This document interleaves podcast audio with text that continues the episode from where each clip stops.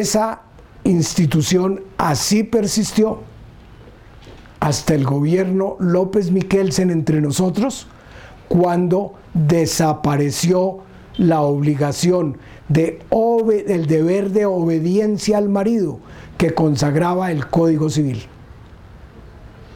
para darle el mismo tratamiento de una persona con plenitud de derechos. Miren cómo esa discriminación llegó inclusive a que la mujer no tenía su propio domicilio, sino que para ella existía el domicilio legal, como el de un menor de edad.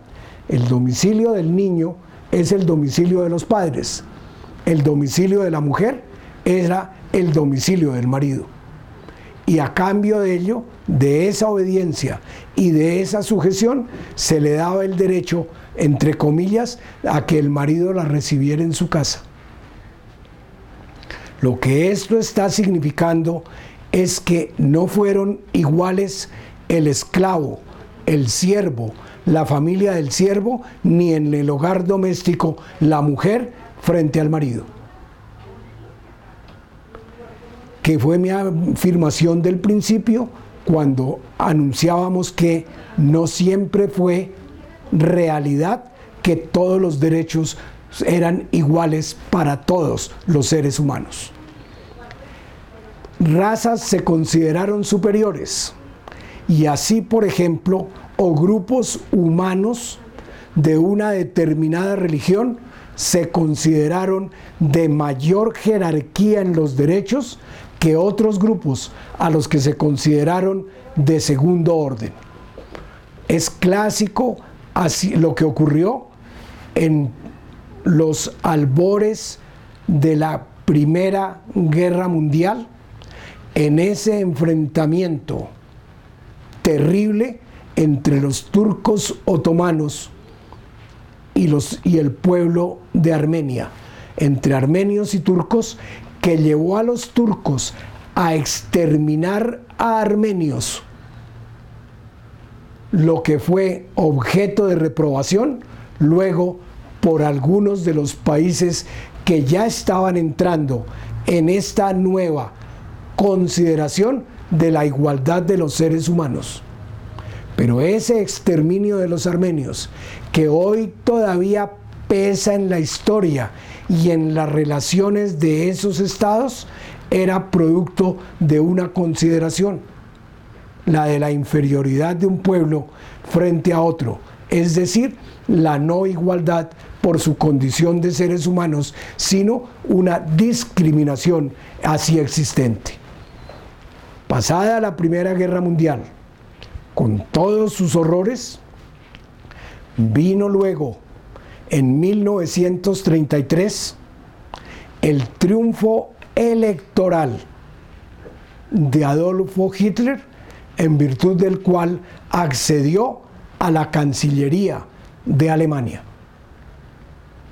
Y desde allí, como canciller, tuvo el poder político suficiente para perpetuarse en él hasta su muerte en 1945. Pero mientras tanto, escribió mi lucha y además la puso en práctica.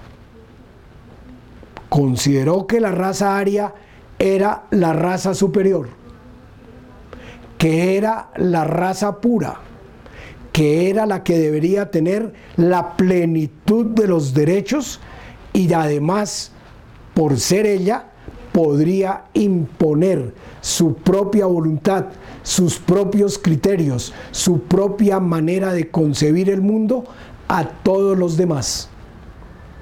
Fue lo que hizo que se persiguieran los gitanos y los judíos en suelo alemán. Y fue lo que llevó a Hitler a intentar el pangermanismo en Europa para que los demás países de ese continente de raza germana formaran parte también de Alemania. Por esa razón, su expedición hacia Dinamarca, por esa razón, la anexión de Austria, por esa razón, el intento de vincular al Estado alemán algunos de los estados suizos de habla, de habla alemana, de habla germana. Por esta razón, Checoslovaquia se incorpora. Por ello, también entonces se persigue a las personas de otras religiones, a las personas de otras razas que se les considera inferiores y deben ser sometidas a la raza superior. Es igual lo que aconteció entre nosotros bajo el criterio de que los reyes católicos tenían la misión divina de expandir su religión en las colonias de América. Por esta razón ellos se al simultáneamente con el descubrimiento en 1492 expulsaban a los judíos, especialmente los sefardíes que llevaban 800 años viviendo en la península ibérica, porque se les consideraba de, de rango inferior y además se les hacía responsables de la muerte de Cristo.